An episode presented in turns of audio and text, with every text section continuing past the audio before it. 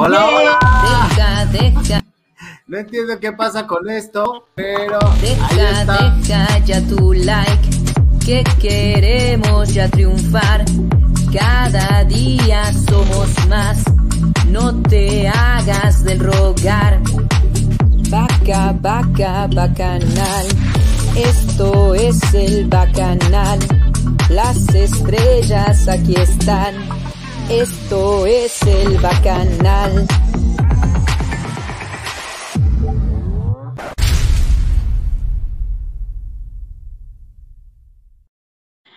Ahora sí, bienvenidos.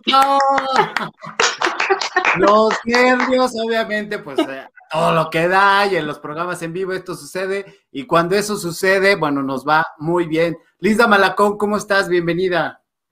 Hola, ¿cómo estás, querido Gabo, mi vecino adorado? Ustedes que nos están viendo desde donde sea que nos están viendo, muchas gracias. Ya vi que somos bastantes porque aquí estoy monitoreando, no crean, ¿eh? Acuérdense de suscribirse, de activar sus notificaciones y por supuesto denle like, por favor, se los pedimos, porque hoy tenemos un invitadazo. Prepárense y para no quitar más tiempo, órale vecino, presentémoslo. Exactamente, con ustedes el único, el original, el auténtico, no pirata, que a pesar de la, de la, del holocausto y que trataron de callarlo y que dijeron, no, no, no, no, ahí viene, ¿qué creen? Pasó de 119 mil seguidores a 234 mil ahorita que estábamos checando. Entonces, Ángel Verdugo con nosotros en el Bacanal. ¡Bravo! ¡Yay! Gracias por la invitación. Ustedes son los, las estrellas, ustedes son los famosos, hombre. Uno, no, bueno, ojalá. Hace, hace, hace, el intento uno nada más, hombre. Ustedes son, son las estrellas. Usted es una estrella que la verdad nos está ayudando a nosotros, la verdad, a salir adelante. De verdad le agradecemos de mucho desde el fondo, desde nuestro corazón, eh, toda la atención que tiene con nosotros, el volver a estar aquí. Si ustedes no han visto la primera entrevista que nos dio Don Ángel, por favor, ya que acabemos, van y la ven aquí mismo en este mismo canal, ahí la buscan y ahí la van a encontrar. Exactamente. Gracias. Exactamente. Y bueno, ya es que esa vez esa vez sí nos excedimos. ¿Cuánto fueron? ¿Dos horas o un poco más? Dos horas. Dos horas y media, ¿no? Treinta y Dos horas y media, ¿no? Dos horas cuarenta y tantos, o sea. Y, Abusan ustedes de los campesinos, hombre.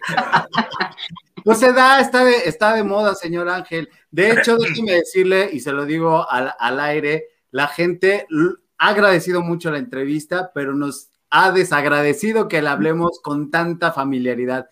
¿Puede usted indicarles eh, que, eh, lo que estábamos hablando fuera del cuadro? Ah, miren, me comentaban hace unos minutos que había algunas quejas porque ustedes me hablaban de tú. Exacto. Eh, ante esa diferencia o esa situación, yo les conté alguna frase que pronunció ya hace muchos años, evidentemente, el, era doctor en Derecho, don Jesús Reyes Heroles, un gran historiador del periodo liberal mexicano, que decía que si a las 12 del día, es decir, al mediodía, el pueblo decía que era de noche, había que ir encendiendo los faroles. Dicho de otra manera, si los seguidores del Bacanal de las Estrellas les dicen que me deben hablar de, de usted, pues ustedes tienen que prender los faroles y decir y hablarme de usted. A mí no me molesta, pero eh, yo como ya tengo muchísimos años más que ustedes, pues me puedo dar ese lujo de hablarles de tú. Eh, por lo demás, no hay el lujo de lo que quiera. Pues vamos a entrar en materia. ¿Cómo se siente después de esta hecatombe? La libertad ahora en las redes sociales, ¿cómo lo ha sentado? Miren, como saben, yo entré a trabajar a Grupo Imagen el 2004 el primer lunes de mayo del año 2004. Duré 17 años prácticamente. En ese periodo, eh, y luego en marzo del 2006, empezó el, el proyecto del nuevo Excelsior. Y yo escribí en ese periodo 15 años en Excelsior y 17 años en la radio, y con algunos eh, periodos ahí de dos años y medio en algún programa, Círculo de Ideas, y luego eh, un día con Ángel, etcétera. Yo escribí más de 3.000 columnas en Excelsior. Yo escribía cuatro días a la semana. En la última etapa escribí tres días a la semana, una columna más larga que las otras en la página editorial. Y pues en el radio ya se pueden ustedes imaginar, de lunes a viernes, 17 años, pues es una cantidad importante. Para algunos es una vida incluso. Es un lugar al que yo me acostumbré por el trato con los compañeros, las atenciones y, pues la fuerza de la costumbre. para mí ya era una rutina escribir las columnas para Excelsior, preparar los temas eh, en la radio, etcétera, etcétera. Pero todo por servir se acaba, dice el dicho. Eh, imagen es el lugar donde yo más he trabajado en mi vida de manera continua. yo, yo no, he no había trabajado en algún lugar 17 años de manera interrumpida, ininterrumpida. Entonces, para mí, pues es un, es un golpe el haber salido, dejar amistades, las cuales conservaré evidentemente, pero no es lo mismo, ya no compartir el trabajo, la transmisión, etc. Sin embargo, hay, hay momentos o coyunturas en que las personas debemos decir no. Y fue uno de estos casos. Es decir, no, como diría el clásico, de mejores lugares me han corrido. Sin embargo, aquí no me corrieron. Yo decidí renunciar. ¿Por qué? Considero yo que eh, en un país democrático, en un país eh, que se precia de estar construyendo una democracia, el periodismo de opinión es un elemento importante. La crítica al poderoso, al gobierno, a los empresarios, es un elemento que permite avanzar en el ejercicio de la libertad, ejercida esta de manera responsable, por supuesto. Sin embargo, México ha entrado en una dinámica peligrosa. El actual gobierno tiene una visión vamos a decir, diferente de lo que debería ser un gobierno democrático. Y han empezado a surgir signos de autoritarismo en México. Burdos, si quieren ustedes, acedos, caciquiles, pero al final de cuentas autoritarios. Y ante eso uno tiene, en esa connivencia que se da entre empresas, gobiernos, sea el federal o los estatales y municipales, uno tiene dos caminos. O dice, muchas gracias señores, no juego yo con esas reglas y me voy sin sombrerazo, sin romper la vajilla, sin simplemente agradecido, como yo lo hice en el caso de Imagen. ¿Por qué? Porque el hecho de haber estado 17 años, pues se necesita tener mucho hígado para aguantar a Ángel Verdugo 17 años. Entonces, por esa razón, yo estaré siempre agradecido con esa oportunidad que me dieron. Pero esa oportunidad en modo alguno significa que yo debo bailar al son que me toquen. En primer lugar, soy muy malo para bailar. Entonces, y que me digan qué ritmo, pues, pues no, no, no va conmigo y menos a esta edad. Entonces, simplemente Ahí nos vemos y cada quien. Y eso me lleva a tu pregunta. ¿Qué se siente después de estar 17 años regresar a, este competido mundo de las redes sociales? Yo en, en, otros periodos de mi vida he sido lo que comúnmente se llama un freelancer, un consultor independiente. Algunas épocas me ha ido bien, otras me ha ido mal, y algunas otras me ha ido muy mal. ¿Por qué? En este país, intentar ganarse la vida de una manera honrada y con alto nivel de profesionalismo, de manera libre, sin tener un sueldo, una relación laboral, es realmente muy difícil. No voy a decir que es imposible, pero requiere mucho estudio, mucho trabajo, mucho eh, no voy a decir sacrificio porque lo hace uno con gusto, como es mi caso, pero sí hay un nivel alto de incertidumbre.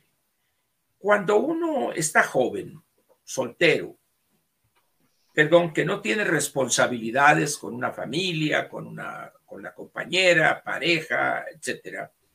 Eh, en esas condiciones uno pues toma decisiones casi sin pensar, me, me vale, yo consigo trabajo y se lanza uno a, a lo desconocido, vamos a decir, un salto al vacío. En esos saltos al vacío, bueno, pues alguien le pasa un paracaídas medio roto y eso, pero aterriza uno bien. En otros casos, debe uno regresar a emplearse porque las condiciones así exigieron. En mi caso, yo he pasado por esa experiencia dos veces donde debí regresar después de, en la primera de ellas, arriesgar mi exiguo patrimonio que tenía. Y pues cuando ya vi que nomás no, pues a regresar a empleado otra vez, y luego ahí voy otra vez, y luego a regresar a empleado otra vez. Entonces va aprendiendo uno que la vida no es algo recto, no es algo, vamos a decir, eh, suave, no va uno en una autopista, va a veces en un camino de terracería, otras veces ni siquiera camino hay, hay que, hay que abrirlo. Pero ya cuando hace uno el balance, yo tengo trabajando, yo empecé a trabajar a los 16 años, dando clases particulares de matemáticas. yo, yo estaba en primer año de vocacional, cuando empecé yo a, dar clases, etc.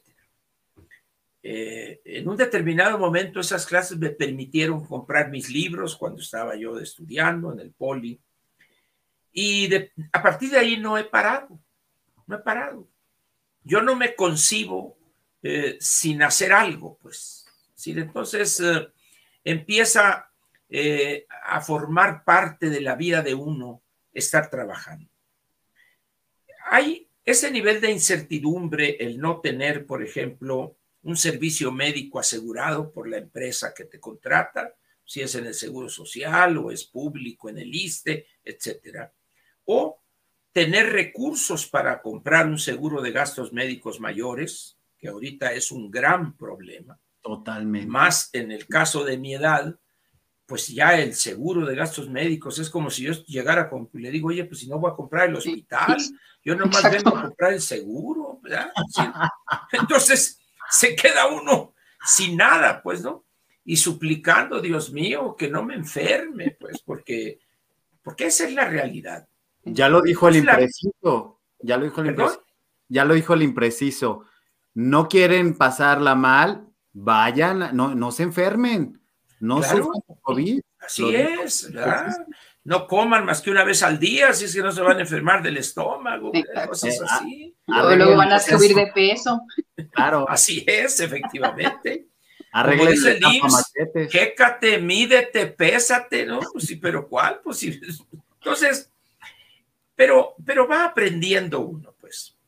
Y si tiene uno los que lo rodean, que entienden esa situación y trabajan con uno, si lo apoyan, como ha sido mi caso, las cosas se facilitan. Pues.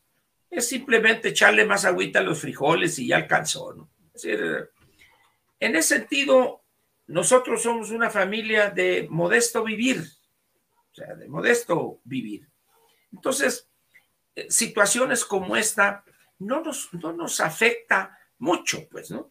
Pues, en ese momento, pues en vez de sacar yo el, el Bentley o el Mercedes-Benz, pues saco el Peugeot 2004 modelo 206, mi bólido francés, ¿verdad? es decir, eh, es, es eh, la incertidumbre, pero la vida es eso. La vida no es, eh, no es algo cierto, algo que tome uno, como dicen en inglés, taken for granted. No lo toma uno algo garantizado, sino es esa incertidumbre que hace que la vida sea un reto constante. Entonces estoy regresando a lo que he vivido en, en años en mi vida, sin embargo con más preparación, tengo más experiencia, domino hoy temas que hace 40 años no dominaba, por ejemplo, con, sé de cosas que he estudiado en estos últimos 25, 30, 35 años, que, que me permiten desenvolverse, desenvolverme en varias áreas. Por ejemplo, yo ahorita puedo, eh, o sea, estoy regresando a mi etapa como consultor. La cosa de conferenciante, pues lo he hecho desde hace muchos años. Entonces, la vida le va poniendo a unos retos. Si uno se deja vencer, ya se acabó. Entonces hay que enfrentarlo con decisión, con optimismo, pero tampoco con irresponsabilidad.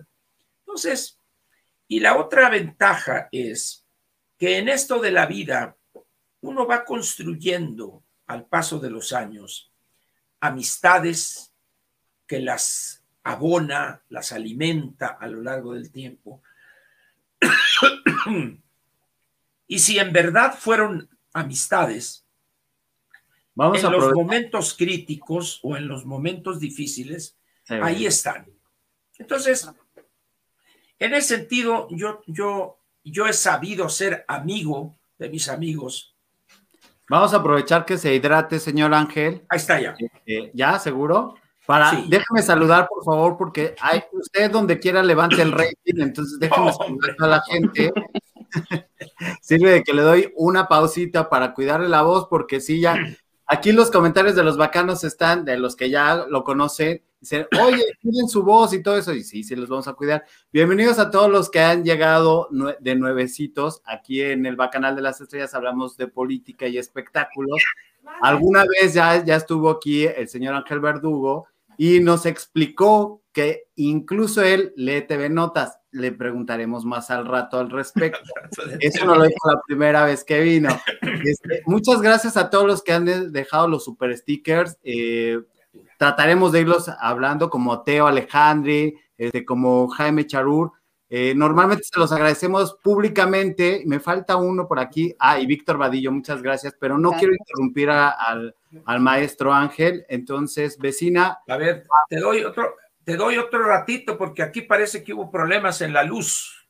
Ah, ya, ya, ok, ok, ok. Sí, a ver, espérame. Vamos a leer un poco eh, del.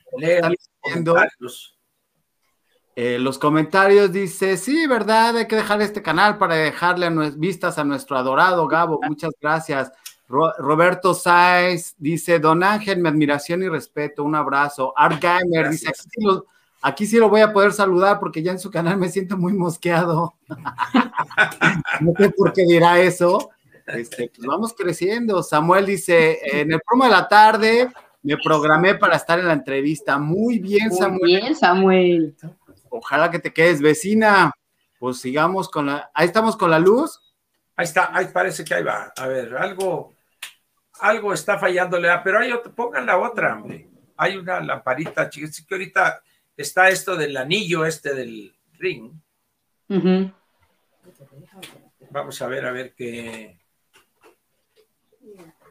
Paola, Oscarín, eh, muchas gracias por, por, lo que están haciendo ahí, este, ayudándonos a jalar el like, por supuesto, quien quiera suscribirse, bienvenido, créanme, no se van a aburrir. Saludos a todos desde Aguascalientes. Eh, qué gran invitado, dice Ricardo Rivera. Sí, la verdad es que estamos de lujo. Otra, mira, G3 Mollito, mi pregunta fue de las primeras, Gabo. Aguántame, Échale ahí. Muy bien. Entonces vamos a, vamos a, terminar con esto, pues. Eh, esencialmente, la, la vida le pone a unos retos.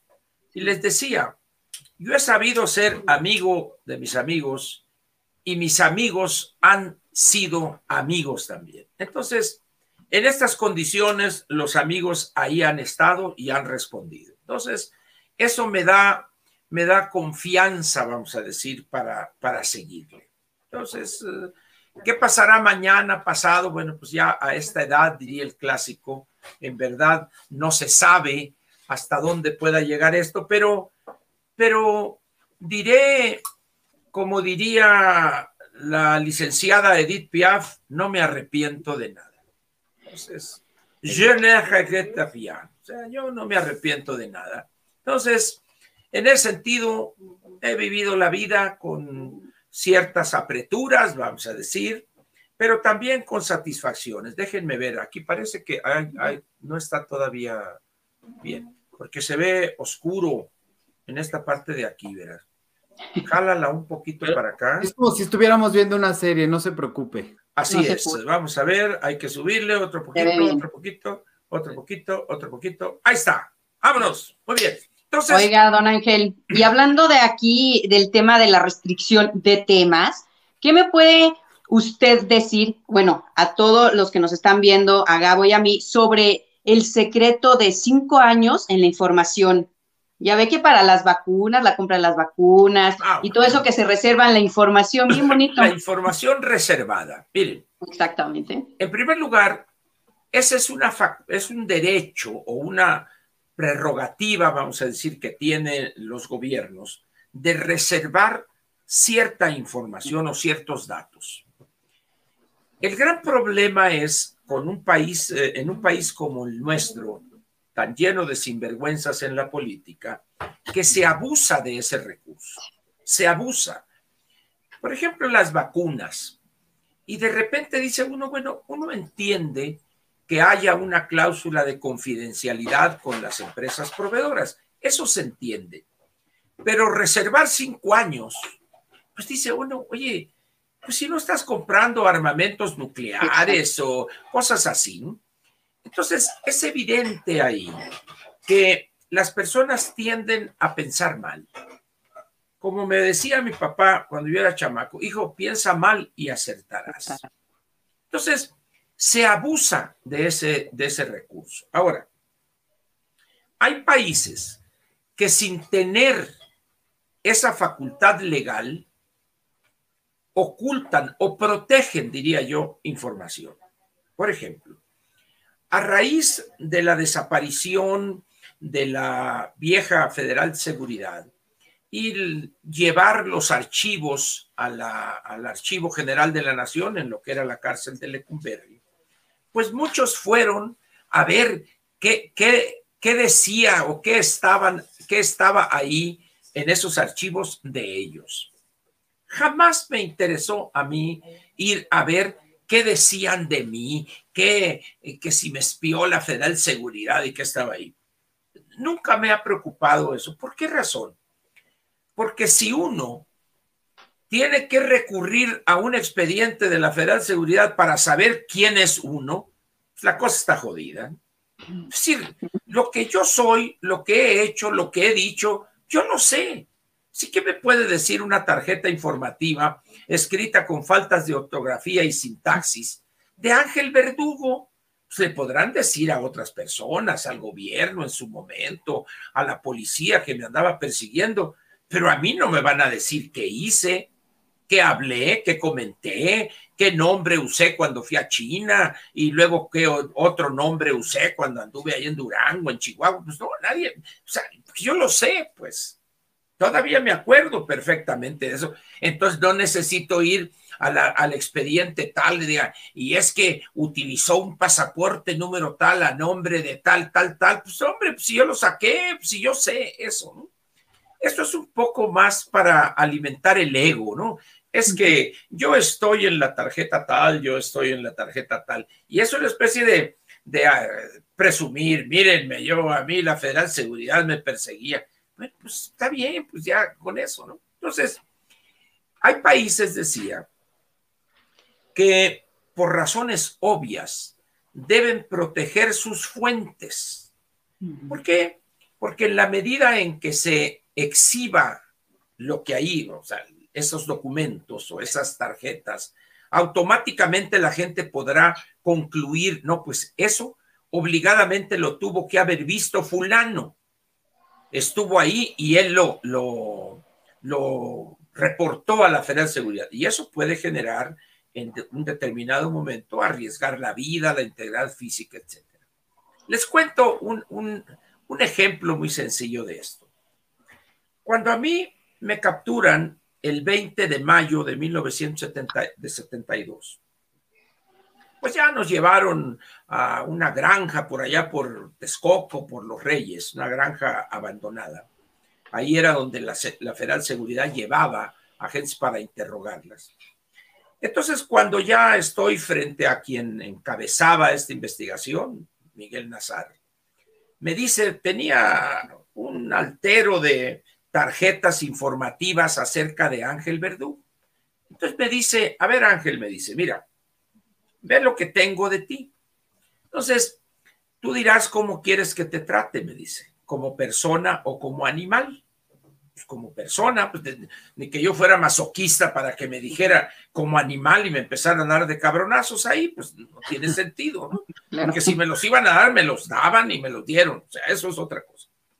Muy bien, a ver, apúntele ahí, había un señor que era el escribiente, con una velocidad para escribir a máquina, que me maravillaba la rapidez de este hombre. Muy bien. Entonces saca la primera tarjeta. ¿Cómo dabas clases en física y matemáticas? O sea, el 68 yo ya era maestro en la escuela de física y matemáticas. Entonces, en ese momento le digo yo, no me acuerdo. No te hagas pendejo, Ángel, si te acuerdas, pero yo te lo voy a leer. Y dice, aprovechaba su condición de maestro para adoctrinar a sus alumnos en contra del imperialismo yanqui. En ese momento, mi disco duro y va y, se aparece ahí frente a mí Ángel Verdugo dando clase en una cosa que se llamaba los principios de lógica, matemática, etcétera. Entonces, estábamos viendo algo que se llama relaciones biunívocas, o sea, si esto, lo otro, es una cosa elemental en, lógica. Entonces yo les decía, les ponía en el pizarrón, la guerra de Vietnam es una guerra injusta. Esto implica que el imperialismo yanqui será derrotado. Y eso estaba en esa tarjeta, lo cual significaba que al menos uno de mis alumnos era oreja de la Federal Seguridad.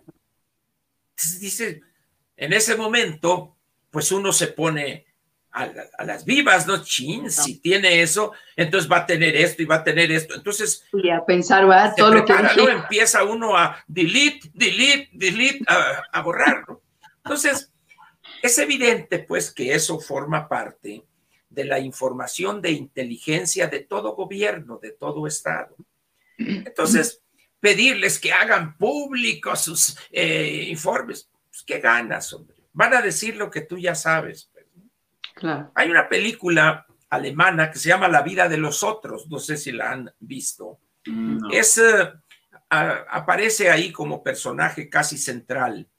Eh, la policía política de Alemania Democrática, la Stasi, ahí.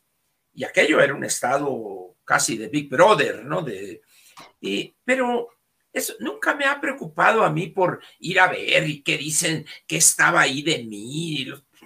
Es problema de ellos. O sea, ah. finalmente estoy vivo. Finalmente estuve casi cuatro años en la cárcel, salí y seguí trabajando. ¿Por qué? Porque por más que me tuvieran en la cárcel o por más que me espiaran o, o lo que sea, acá no podían dominarlo. Es lo que no entiende la, la gente, ¿no? Pero sin embargo, normalmente personas, vamos a decir, iba a decir mediocres, pero no gente medianas, ay, corrieron a ver, a ver en, en, qué lugar estoy, en la caja tal y archivo tal, publicaron libros donde, y aquí la Federal Seguridad dice, fulano de tal se reunió con fulana de tal, etcétera. Pues dices, oye, carnal, si no te acuerdas de esas cosas que hiciste tú, pues necesitas ir a las tarjetas de la Federal Seguridad. Sin embargo, cada quien. En mi caso, fue una etapa de mi vida, la cual recuerdo de manera vívida, la viví intensamente, no me arrepiento de haberlo hecho. Creo que ya les comenté la otra vez cuando yo llegué a Lecumberri, yo tomé la decisión de vida de vivir con presos comunes. Y viví prácticamente, no voy a decir que viví muy feliz y cosas, pero, pero conocí algo que de otra manera jamás habría conocido que es la reclusión. Sí, yo conocía personajes famosos del delito y platicábamos y hablábamos, etcétera. Entonces, eso no lo podría, no lo podía haber hecho si hubiera estado en crujía de presos políticos, porque allá la discusión era el futuro de la revolución proletaria mundial y dices, oye, no, venir aquí a la cárcel a discutir eso. Entonces les digo, en ese sentido, no soy yo de la idea de que todo debe darse a conocer ni que todo debe ocultarse. Los gobiernos democráticos deben encontrar el justo equilibrio. Y cuando hay recursos públicos de por medio, ahí sí soy totalmente claro. Debe darse a conocer a la sociedad, a los contribuyentes, en qué se están empleando sus recursos. Nada más. Sí. Ya cuando hay elementos que tienen que ver con la seguridad nacional, eso es otra cosa. Pero cuando escondas tú en qué te estás gastando el dinero de los contribuyentes, pues dices, evidentemente algo debe estar podrido en Palacio Nacional para que andes escondiendo eso. Esa es mi, forma de ver, de ver las cosas. Es ridículo eso que cinco años las, eh, vacunas. Está bien, pero ¿qué va a pasar el primer día cuando se venza esos eh, cinco años? Pues esa gente va a estar viva y va a decir, mira, sinvergüenza, aquí está lo que ocultaste. Entonces, es, es, es tonto, por no decir otra palabra, eh, sin embargo, pues, para, no hablar, para no empezar a hablar en francés. Exactamente, eso le iba a decir, en, en lo que se hidrata, porque ahora voy a, no voy a detener la transmisión por, por, este, por like, sino la voy a detener hidratación antes de que, antes de que el equipo de Verdugo Enterprises me ponga una demanda. Y no, ya la estoy presintiendo, o sea, como estamos conectados vía Bluetooth. Se siente del ambiente, ¿no? Se siente. Se siente, se empieza a sentir. Elena, ¿qué hablan? Empieza a sentir pesado y todo eso. Este, muchas gracias a todos los que están comentando, muchas gracias a todos los que nos están conociendo. Esto es un programa nuevo, eh, de, bueno, relativamente nuevo. Tenemos nuevo. Eh, exacto, eh, hablamos de política, hablamos de espectáculos y bueno, pues estamos bendecidos por estar con el señor Ángel aquí y ahorita vamos a pasar a los comentarios. Tranquilos, muchachos, por favor, no se me desesperen. Ahí les voy contestando más o menos. Eh, oiga, señor Ángel, yo quiero preguntarle, ¿en qué, siempre hay villanos en todas las novelas y en la vida real también, villanos y detractores. Por ejemplo, el impreciso tiene a su villano o su némesis, que es Felipe Calderón. ¿Cómo y en qué posición coloca a Ernesto Guevara, alias el Che, que era un aristócrata argentino y que aparentemente luchaba por, o, luchaba por los principios eh, de primero los pobres. Me gustaría saber de esto. Y luego le voy a preguntar por Benito Pablo Juárez García. Muy bien. Lo primero, yo no sé de dónde sacaron eso de aristócrata argentino. Ernesto Guevara Lynch, es eh, su nombre completo, si no estoy equivocado, era un clase mediero argentino un tanto aventurero, llega a México, participó de una manera fugaz en los incidentes en 1954 en, en, Guatemala, cuando el golpe de Estado en contra de Jacobo Arbenz, si no estoy equivocado, o Castillo Armas, alguno de esos gobernantes. Hubo disturbios sociales, etcétera, de ahí se pasa a México y llega.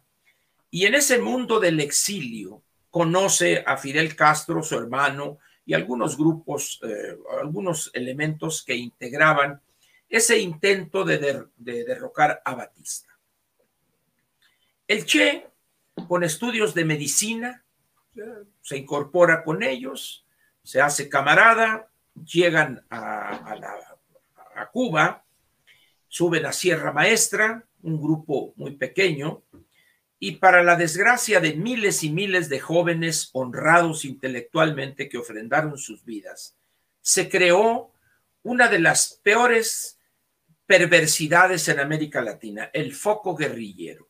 Esa idea propia de intelectuales pequeño burgueses urbanos que pensaban que si un grupo, la vanguardia revolucionaria, se iba a la sierra, allá y automáticamente el pueblo bueno y sabio se iba a levantar en armas porque la vanguardia revolucionaria estaba allá y mediante la lucha armada iban a acabar con el gobierno dictatorial establecido.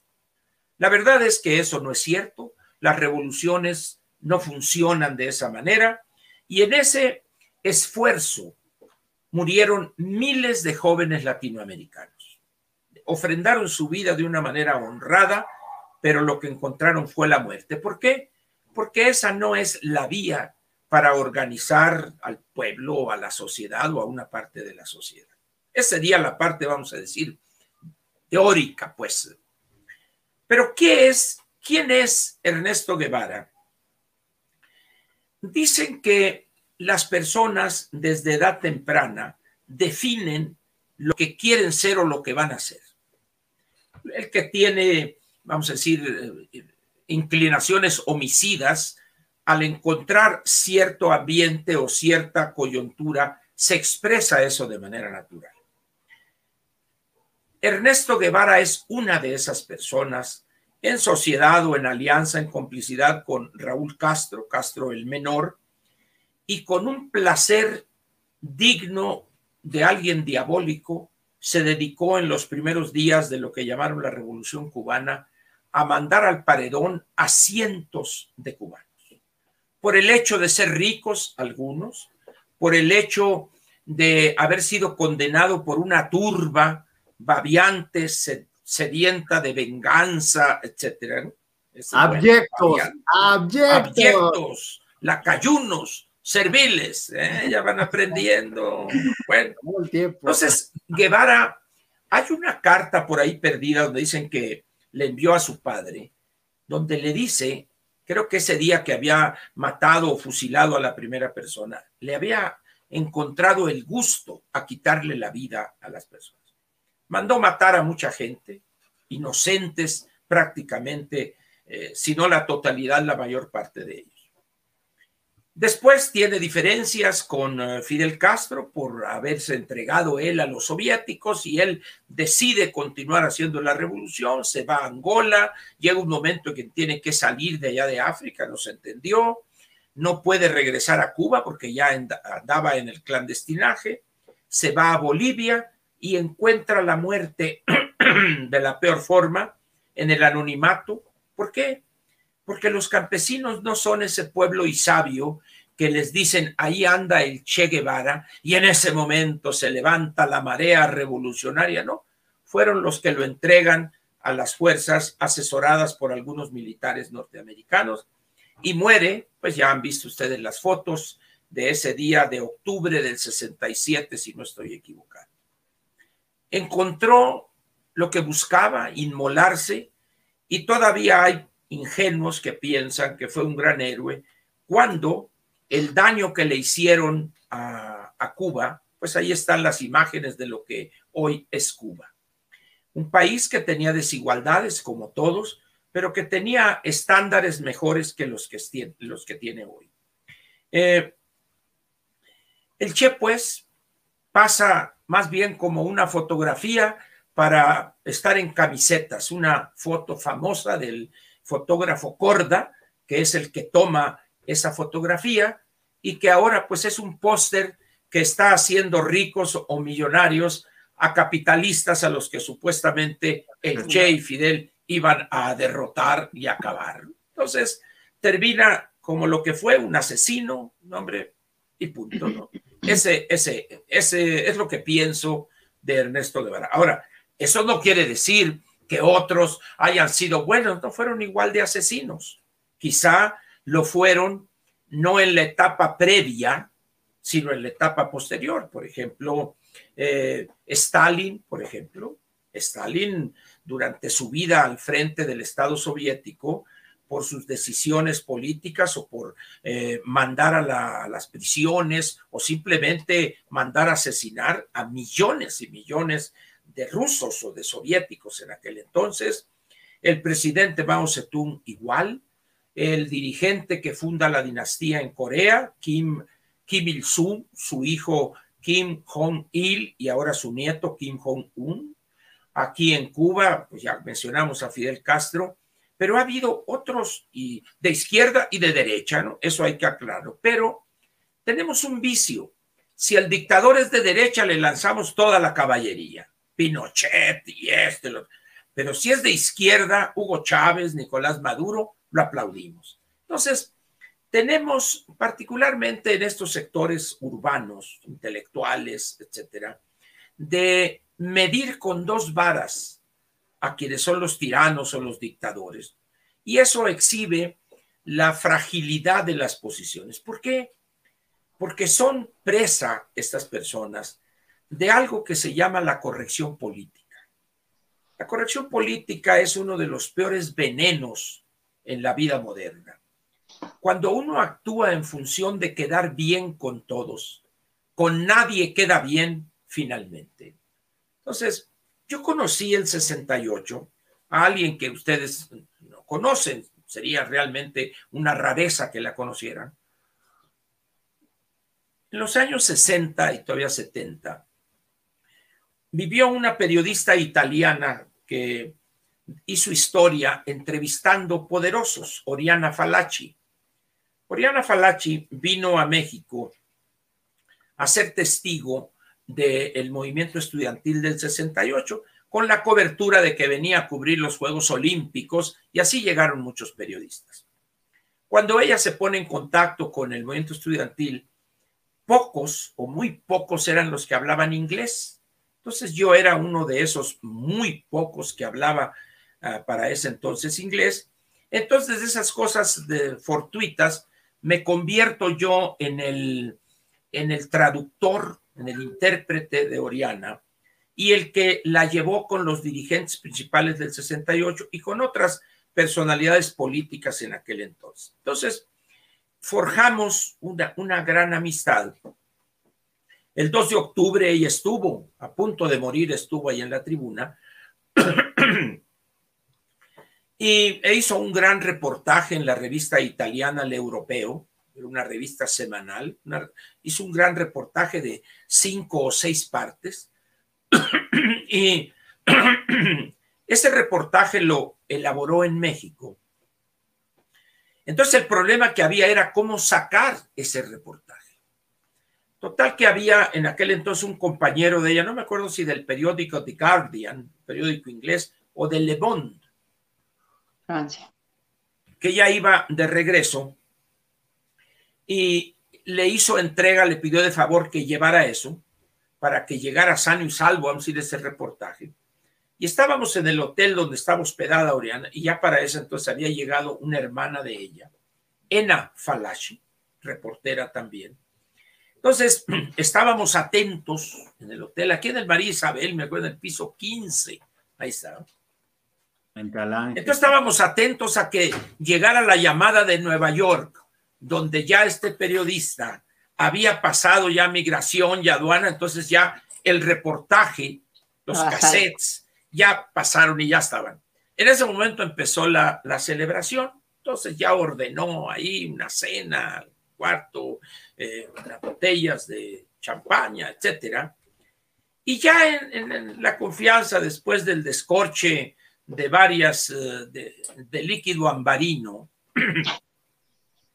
me dice, mira Ángel, te voy a pedir un favor, el que quieras. Nunca vayas a caer, me dice, en esa perversidad de la corrección política. Nunca. Lo peor que podrías hacer en la vida es ser esclavo de la corrección política. Yo ya eso lo intuía, lo sabía, no con esa claridad. Y yo no, yo, yo no he sido esclavo de la corrección política.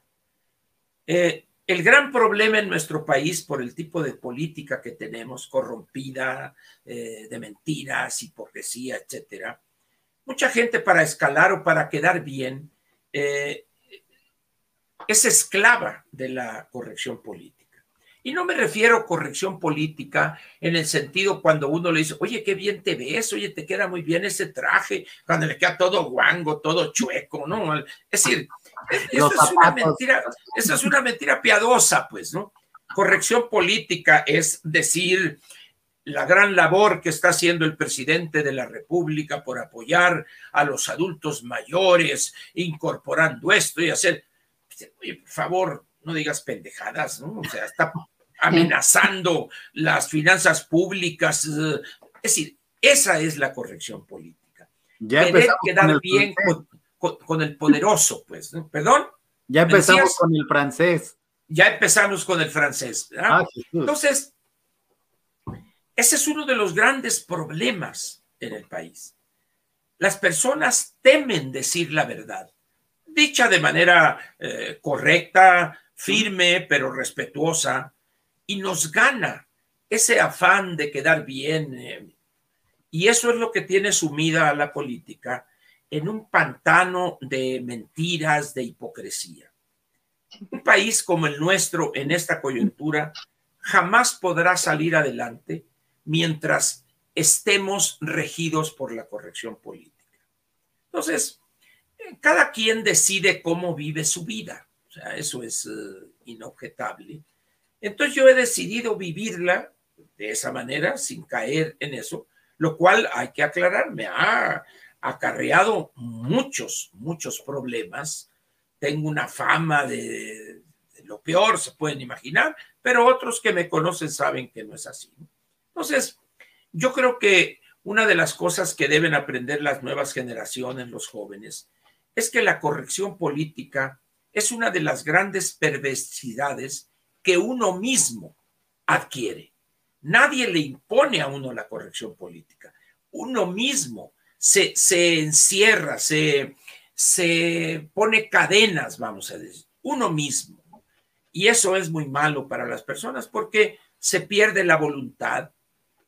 Al final de cuentas se mueve uno a como está soplando el viento y y se pierde la dignidad. Vean ustedes el gabinete, Arturo Herrera, Zoe Robledo, eh, la señora de Bucareli, etcétera. La anticientífica, por supuesto. La anticientífica Scheinbaum, por supuesto. Es decir, se desdibujan, se pierden. Ve uno a Mario Delgado, a Ricardo Monreal, que dice, oye, no, no, no seas abierto, hombre, no tienes dignidad, tú tienes un nombre que defender no les importa. Julio Scherer, eh, jefe de la oficina jurídica de presidencia.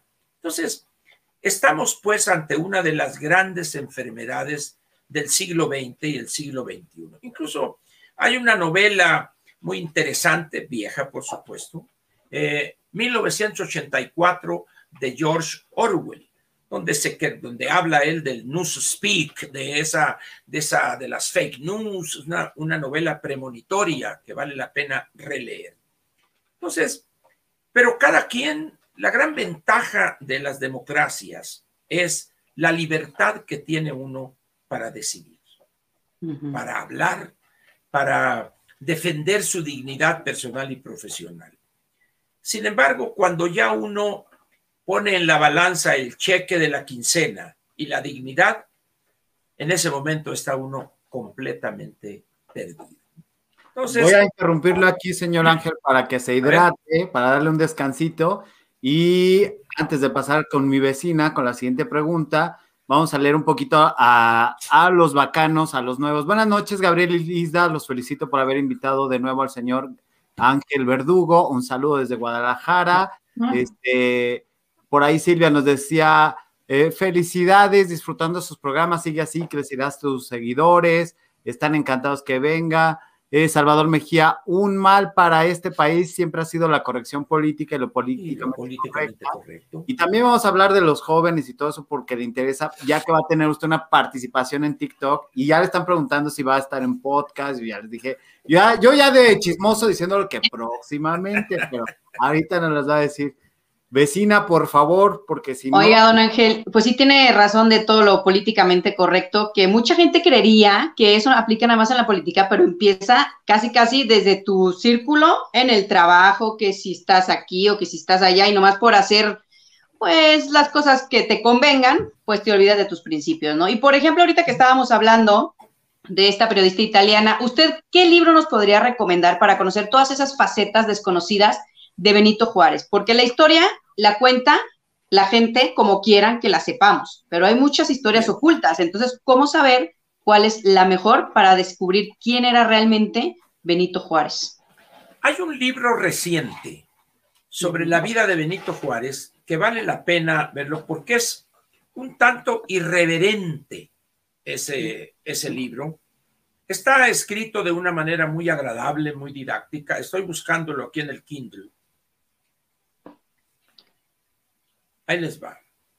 Este es un libro que lo encuentran ahorita en librería. Vamos a Se llama El culto a Juárez. El culto a Juárez. Aquí está, miren. No sé si lo alcanzan a ver, déjenme ver. Un poquito más a su derecha. Ahí está. Ok. El culto a Juárez. Este es un, libro muy interesante. La autoría es de Rebeca Villalobos Álvarez. El culto a Juárez. Y, y, tiene un subtítulo muy sugerente que se llama La construcción retórica del héroe. 1872, que es cuando fallece el 18 de julio el presidente Juárez, a 1976, que es el último año del presidente Echeverría. Es la editorial se llama Grano de Sal, que la pueden encontrar ustedes en librerías. Repito, El culto a Juárez. Ese como un primer acercamiento al presidente Juárez valdría la pena este libro. Es un libro corto, sencillo, muy didáctico, muy claro, que valdría la pena. ¿Y por qué de 1872 a 1976? 1872 muere de angina de pecho el presidente Juárez en Palacio Nacional el 18 de julio.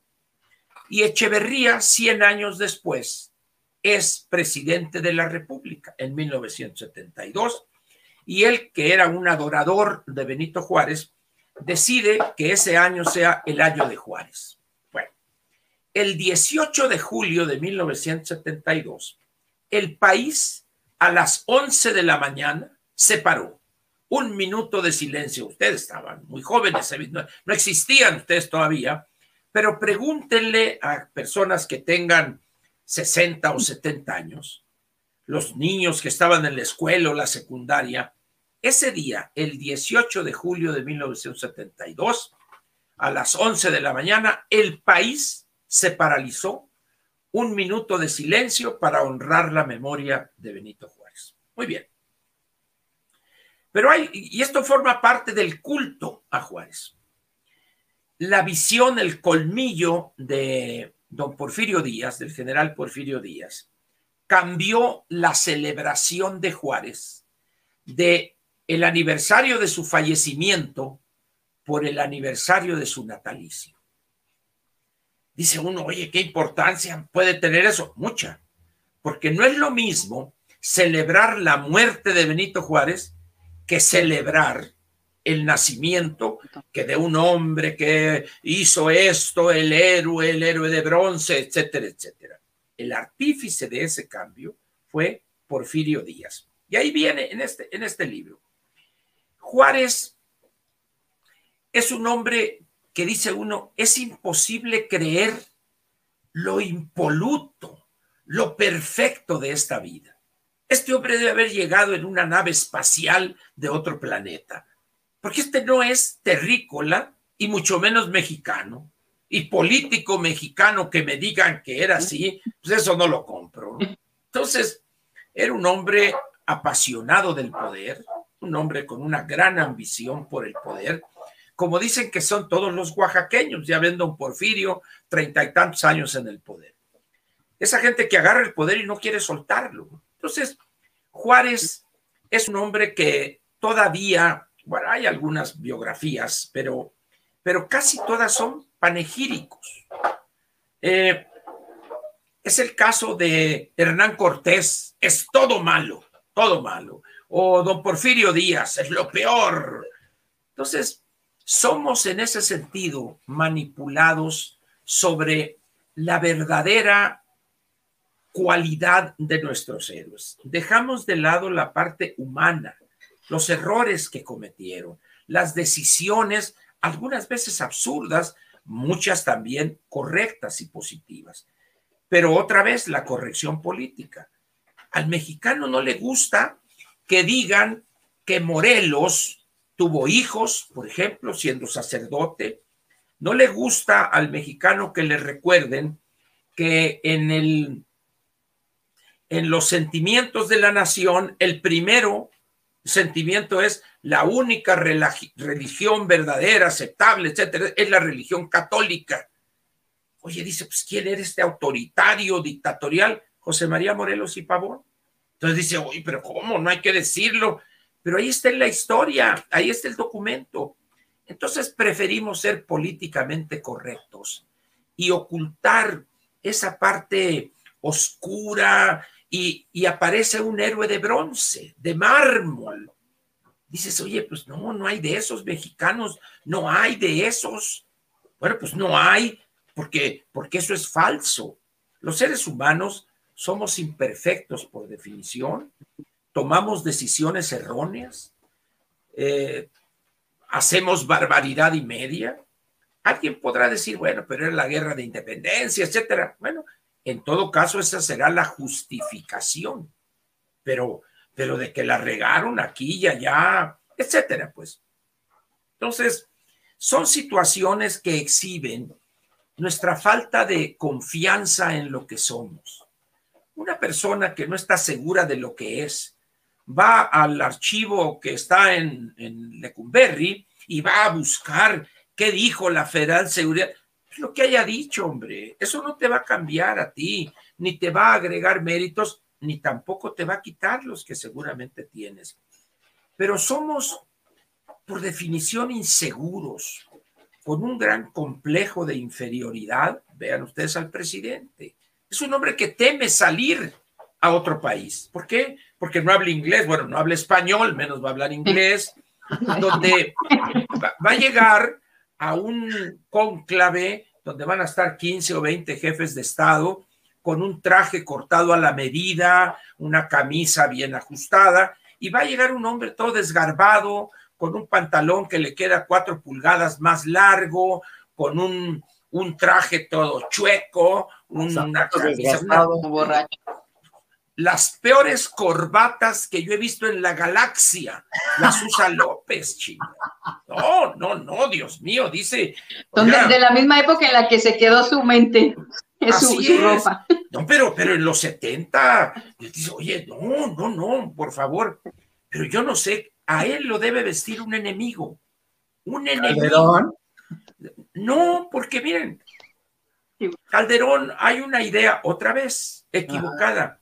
Si ustedes observan al presidente Calderón, lo ven ustedes y es un hombre con una formalidad, completamente. Aun cuando hoy ya no es presidente, pero es un hombre que respeta la imagen que debe tener en alguna ceremonia, en un seminario internacional. Es un hombre que entiende la imagen que debe transmitir un jefe de Estado. Este hombre parece el, el ujier, el que abre la puerta, ahí dice uno, no merece México esto.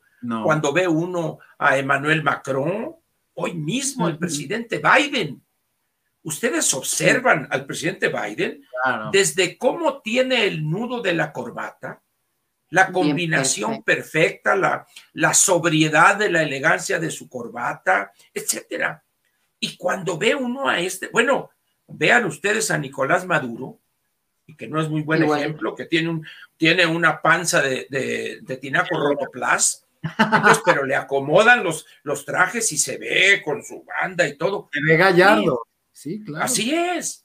Porque es la imagen, es el país el que está representando. Fidel Castro, por ejemplo, un hombre con los trajes cortados a la medida, su hermano Raúl. Pero cuando ve uno a nuestro presidente, dice uno, con un rumen prominente, o diría aquel panzón de, chelero, pues dice, no, eso habla de una visión de la institución presidencial. Entonces, en ese sentido, pues, el presidente tiene eh, cosas de las cuales se enorgullece que solamente exhiben su pequeñez. Se han de acordar ustedes de que hace todavía pocos años decía, yo no tengo pasaporte, Sí. Dice, se habrá ido de ilegal, de bracero al otro lado, pero no te, se enorgullecía. Yo nunca he salido del país. Dices, pues con razón toma las decisiones que ha tomado. Que se cancele ese aeropuerto. Pues sí, si nunca has visto otros aeropuertos, pues no te importa que tengas una central camionera y le pongas aeropuerto en Santa Lucía. Entonces. La central de aviación. Sí, así es. Estamos aquí ante una falta de comprensión de lo que significa la globalidad. La globalidad implica reglas, implica seguir ciertas conductas. La señora Merkel, por ejemplo, que no es una persona agraciada en lo que se refiere a cuestión física, pero ustedes la ven siempre con una formalidad, con sus sacos ajustados y bien. No se diga, eh, no sé, eh, el, primer ministro Mayor en Inglaterra, o gente así, pues, o el señor este Tony Blair, y gente así. Pero aquí estamos, digo, y esto no es ofensa, pero nos visita, nos va a visitar el presidente de Bolivia, ahora, mañana, pasado, no sé cuándo, y van ustedes a comparar, sea, la persona, cómo va a venir vestido, vestido, ¿por qué? Porque es un jefe de Estado, es un hombre que respeta esa representación que lleva fuera de su país. Este hombre que tenemos, la verdad, no es así. Y eso exhibe un desprecio a la tarea que desempeña. claro, por supuesto, totalmente. Vamos a dejar que se instale para continuar. No, no, no, síganle, síganle, ya, ya se me calentó la uña. Órale, padre. Ah, órale, órale, Gabriel. Vas, échale, no, vas, échale. vas, mi vecina dorada. Oiga, ¿y cómo? ¿Eh? Déjame darle la bienvenida a muchos que están llegando. Este, dice, solo necesitaba de burros para recorrer esos caminos de Dios. Efectivamente, así es. Pues dices, oye, no concibo yo un presidente de México con, en esas fachas. No lo concibo. O sea, me parece una falta de respeto a la institución presidencial. Sin embargo, así es este hombre acomplejado, un complejo de inferioridad preocupante. Imaginen ustedes que va a una reunión y está, pues no sé, ahorita eh, el presidente Biden, está Emmanuel Macron, eh, el sucesor de Angela Merkel, el mismo Pedro Sánchez, eh, Justin Trudeau, y llega el nuestro, ¿de qué va a hablar? ¿Qué va a decir? ¿Qué va a entender? Nada porque vamos a suponer que alguien le esté ahí traduciendo, ¿no? Pues está diciendo que las relaciones, pero el hombre no tiene plática, no tiene discurso por su ignorancia de lo que sucede fuera del país. Entonces, eso lo acompleja y genera toda una teorización de por qué no debe salir. Es que la política interior es la mejor política. Es una bola de tonterías que no se explican en la era de la globalidad. ¿Por qué? porque tiene un gran complejo. Por eso odia a los exitosos, por eso odia a los académicos, a quien obtuvo un grado en el extranjero, los odia, los rechaza, porque él jamás le dio la tatema para tener esa comprensión de los problemas, esa capacidad intelectual, analítica, no la tiene, carece de, de ella. Ahora sí, preguntas. Vecina. Oiga, don Ángel, pues ahorita está bien, está usted diciendo que pues no respeta al país y obviamente pues no va a respetar nunca las leyes, que ya lo hemos visto varias veces y quiere hacer todo a como él quiera, ¿no? Nosotros como ciudadanos, sobre todo, ¿sabe qué? Yo veo que como que se quedaron mudos los colegios de abogados, este, todas las demás representaciones de los estados y demás, porque pues ¿qué podemos hacer nosotros como ciudadanos comunes y corrientes para defender nuestra constitución? Porque ni los este, diputados ni senadores, pues nos están ayudando para nada. Lo primero que habría que señalar es, si bien no hubo una protesta masiva en esta andanada en contra del Poder Judicial y los jueces, sí hubo protestas de organizaciones de abogados, pero no hubo la protesta de los partidos políticos, por ejemplo. Es decir, incluso al margen de si eran posición, eh, pero oposición, es que lo que está haciendo es dañando el Estado de Derecho y dañando, socavando la división de poderes. Todos, otra vez, la corrección política. ¿Por qué? Pues porque al que no le tienen un expediente, una carpeta de investigación, unas fotos comprometedoras, etcétera, etcétera. Entonces, eh, pero lo peor es que el mexicano no conoce la constitución. Hay un reportaje que hicieron alguien, creo que de TV Azteca, una reportera, fue a la Cámara de Diputados. Perdone, diputado, le dice, ¿cuántos artículos tiene la constitución? Mm, no traigo ahorita ese dato. Ah, chinga, ¿cómo que no traigo ese dato? Bueno, está bien, le dice. Y luego sale por allá una que estaba ahí sentada busca inmediatamente artículos de la Constitución en el Google, 131. Yo creo que la reportera tampoco sabía que tenía 136, si no hubiera agarrado el micrófono, no sé, te babosa, son 136. Aparte de que no saben ni buscar. No saben, bueno, órale, bueno, pero luego va con otro. Perdón, diputado, dígame, señorita, ¿no? Ya sabes, ¿no? Haciendo horizonte con la mirada. ¿Cuál es el artículo de la Constitución que trata el tema educativo? Mm, perdóneme, pero no tengo en este momento esa. Oiga, señor, pero ¿cómo? Si es uno de los artículos fundamentales. Sí, pero, pero no traigo ese dato ahorita. Permítame, voy a ir a mi oficina a traerlo y luego vengo y ¡pum! se va. Luego otro le preguntan del artículo de la Constitución que trata lo laboral y tampoco supo. ¿Por qué? Porque a nadie le interesa la Constitución y menos su respeto y su cumplimiento. Entonces, somos un país que la ley fundamental de este país es la ley de la gravedad. Nada más.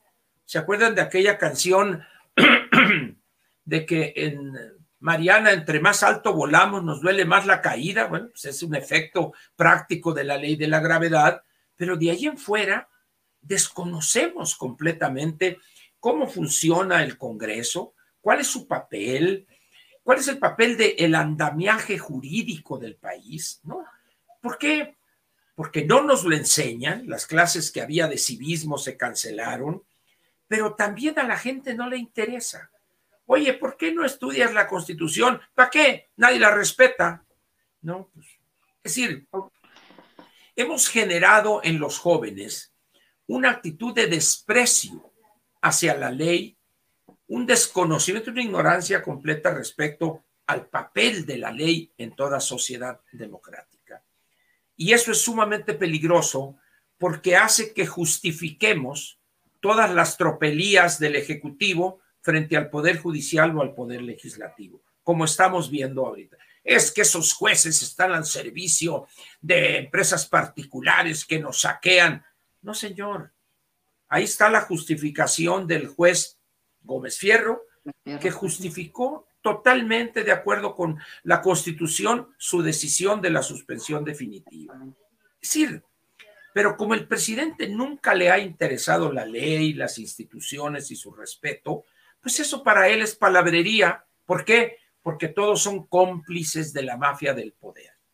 Y nadie Los que estén en contra de él. Así es. Entonces, nadie se atreve a decir, a ver, a ver, a ver, a ver. Por ejemplo, hoy en, en Palacio, eh, firmaron el acuerdo por la democracia. Es, a ver, México es el único país donde para respetar la ley hay que firmar que la vas a respetar. Sí, no puede ser. pues es de locura eso. Es, de locos eso. Sin embargo, ahí estuvieron todos.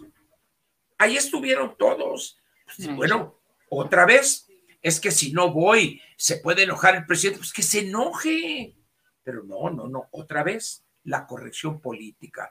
Este, escuchar al, al, creo que el gobernador de Guerrero, si bien está eso en la ley, pero siempre es bueno recordar eso y firmar el compromiso. No diga usted babosadas, por favor. O Alejandrito Murat, el junior ahí de Oaxaca, lo mismo, ampulosos, el, rollo desgastado, acedo. Un país así no puede construir un mejor futuro, que el presente que tenemos. Eso es lo que diría de eso de la Constitución. Totalmente. Venga, pues eh, bienvenidos a todos los que están llegando al Bacanal de las Estrellas. Es un canal de política y espectáculos, pero no los espectáculos donde nos interesa qué hace Ninel Conde, sino vamos relacionando porque... A ver, a ver, a ver. ¿Cómo no nos interesa? ¿Han leído ustedes las obras escogidas de Ninel Conde? No. A ver, ¿cuál es su último libro que leyó? Todo lo que sabe. ¿Cuál es el, libro de contabilidad? Lee la pobre, pero en fin. yo he dicho esto de que leo hasta el TV Notas. Eh, yo voy a una peluquería aquí, alguien dirá, oiga, pues si no tiene pelo, ¿no? Pero bueno, pues poquito acá atrás. Entonces voy a una peluquería tradicional. Está sobrevalorado. ¿Perdón? Está sobrevalorado tener cabello. Está sobrevalorado. Entonces, pues no voy a ir yo a una peluquería de esas nuevas, barbers, y, y acá no me sale la barba. Haría el ridículo pagar 370 pesos o 400 por un spa de barba. Y le digo, spa de barba. Bueno, total. Esa es una peluquería de esas uh, tradicionales, de esas. Uh, Entonces, cuando espero ahí, pues la literatura que tienen ahí es TV Notas. Entonces, yo no puedo estar, eh, no tener algo en las manos que estoy leyendo. Entonces agarro ahí y ahí se entera uno de datos interesantísimos. Engañó a fulano con fulana y dice, bueno, pues ese es el, material. entonces, hasta eso hasta eso leo, pues. Está bien. Eso es un escape, vamos a decir, ¿no? Pero donde sí no caí fue en aquellos años que no les tocaron a ustedes, donde se editaba en México la revista aquella Alarma. Ay, claro. Alarma, que era, era el material didáctico en las peluquerías. Ahí sí no, no llegué a eso. Ah, qué bueno, no, no tiene límites. No, sí, justamente era, era aclararle a la gente nueva que, que nos está conociendo de, hablamos, sí, sí, por ejemplo, un Sergio Mayer, sí cabe aquí. No, bueno, ¿qué pasó? Ya, no, no, también anda por aquí. Hasta Paquita la del barrio, va que vuela, para que quiere que hablemos de ella.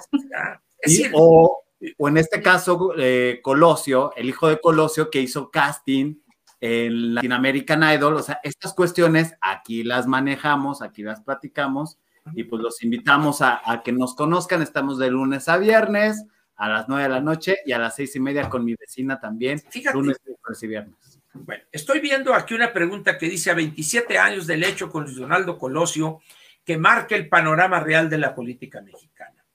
Yo no sé quién escribió esto, pero. Yo. Ah, bueno. ¿Qué es lo que sucede? es necesario. Miren,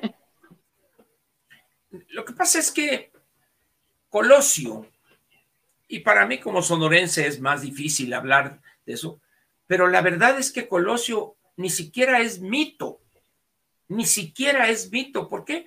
Porque ni siquiera llegó a presidente, pues.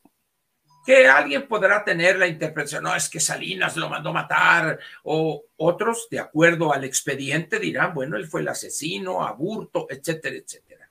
Muy bien,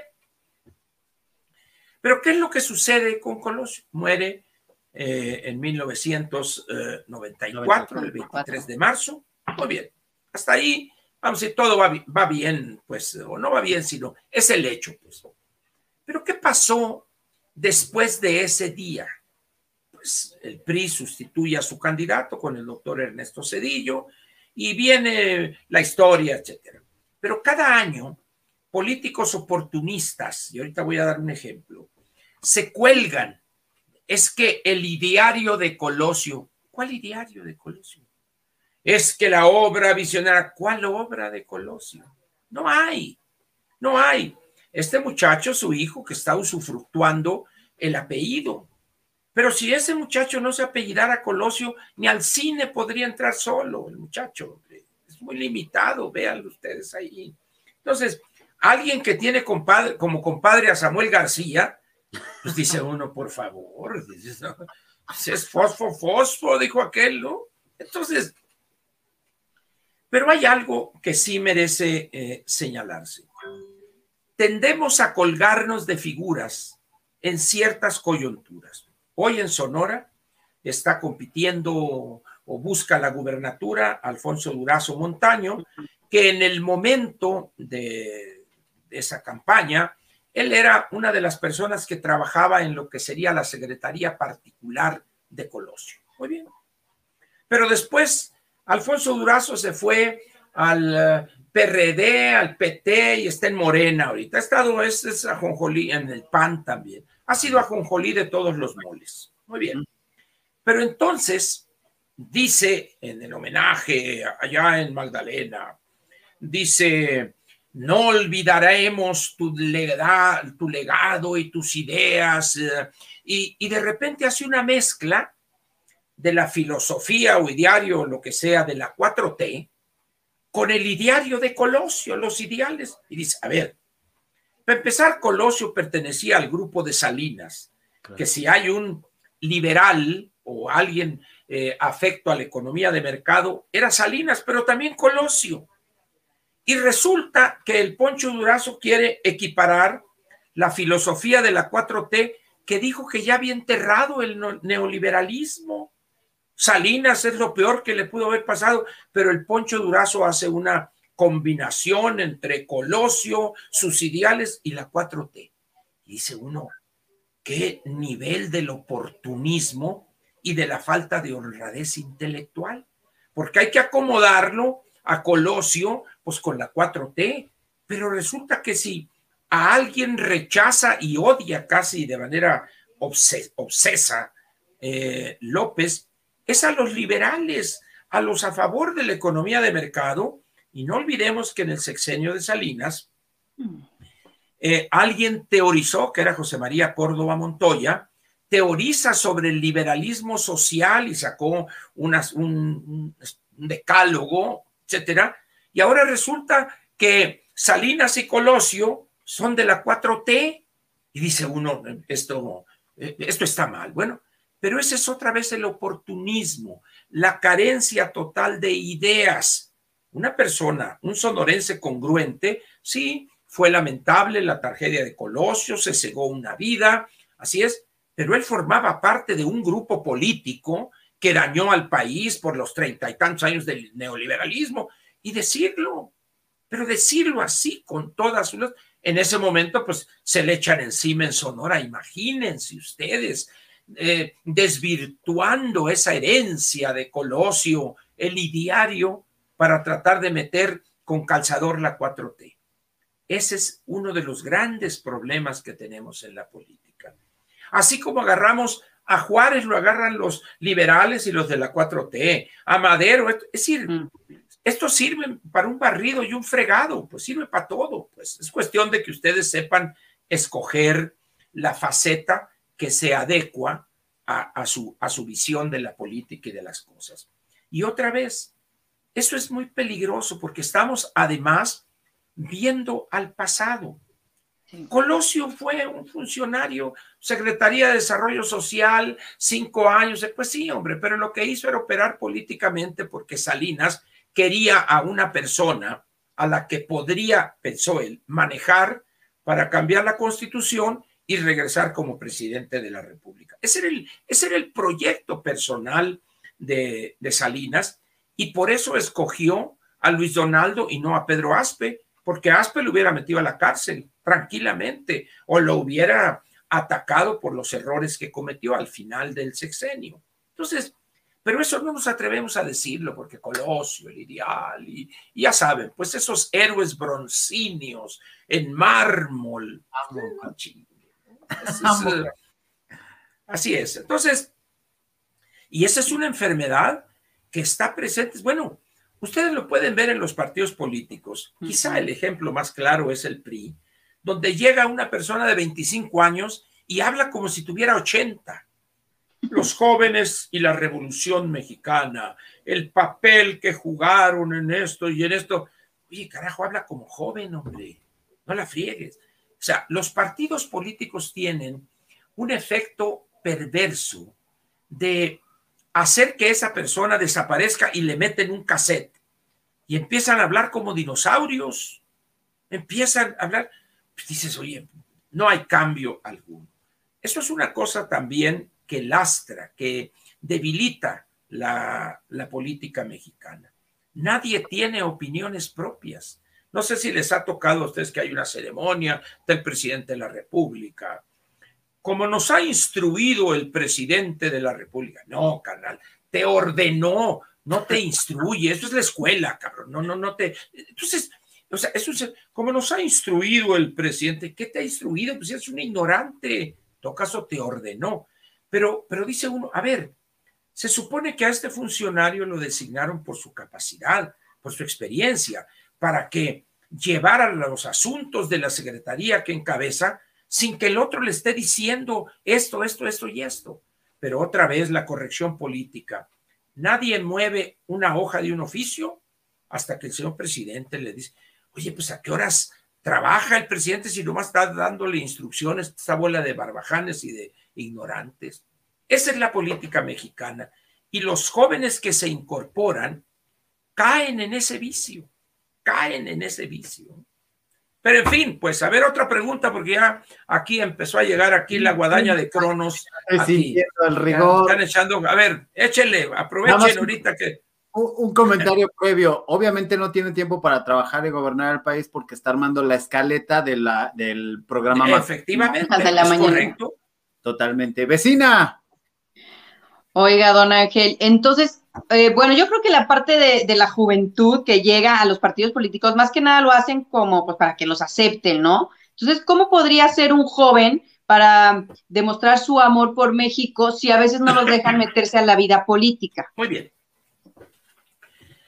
Lo primero que hay que decir es que el joven hoy, y cuando digo joven me refiero a las personas menores a 30 años, es decir, hasta 29 años, para no quedarme en 25, sino irme hasta los 29 años. Muy bien. Lo primero que desde mi, personal perspectiva debería hacer el joven es tomar conciencia de que debe preparar su futuro. No me estoy refiriendo a, estudiar esto, se supone que él sabrá el valor del estudio, la preparación. Cuando digo preparar su futuro, me refiero a construir su pensión, ahorrar para que cuando llegue a los 65, 70 años, él tenga una, una base con la cual llevar una vida más o menos digna. Si él no se preocupa por preparar su futuro, se las va a ver negras. Miren, cuando yo me formé, cuando era joven, en los años 60, nadie hablaba del futuro. Nadie. Es decir, era un tiempo inexistente. En los 60 era tal el bienestar, el futuro luminoso del país, que creíamos varias cosas creíamos en el sentido casi religioso del término, del verbo. No es que pensáramos, no, no, creíamos a pie juntillas que nunca íbamos a perder el trabajo. A la inversa, que siempre íbamos a tener trabajo. Segundo, que nunca nos íbamos a enfermar. Y tercero, que nunca nos íbamos a morir. Eso era para nosotros no existía más que vamos a entrar a trabajar y vamos a vivir felices, vamos a tener una familia, mejorar materialmente, etc. Pero resulta que llegamos a los 60, 65, 70 años y encontramos tres verdades dolorosas. Primero, el trabajo puede perderse. Segundo, nos enfermamos. Y tercero, nos morimos también. Así es. Si los jóvenes hoy no entienden esa realidad, la van a pasar muy, muy mal cuando lleguen a los 45, 50, 55 años. Por eso es necesario que estudien, que estudien lo que significa una cuenta individual para construir su pensión. De eso nadie habla en México. ¿Por qué? Porque si un funcionario les dice la verdad al respecto, en ese momento se suicida. Por ejemplo, vamos a suponer un joven que termina su carrera, se incorpora al mercado laboral y empieza ganando 10 mil pesos. ¡Uh, qué poquito! ¡Qué mucho! ¡Qué mucho! Pero 10 mil pesos. Muy bien.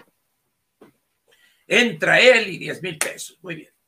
De esos 10 mil pesos, se aportará mensualmente el 6.5% de su salario base de cotización, como se dice en la jerga técnica. Muy bien.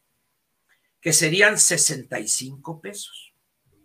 Pero el trabajador, él, ese joven de 25 años, solamente aportaría el 1.25%.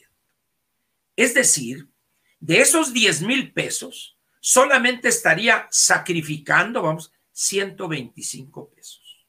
Muy bien. El patrón pone 5.125, es decir, el patrón pone 51.25. Entonces, Con ese 6.5%, porque falta 0.25 del gobierno federal, con ese 6.5%, después de trabajar, bueno, ahorita cambiaron a 750 semanas, pero antes eran 1.250 semanas, iba a obtener una pensión equivalente al 26% del último salario.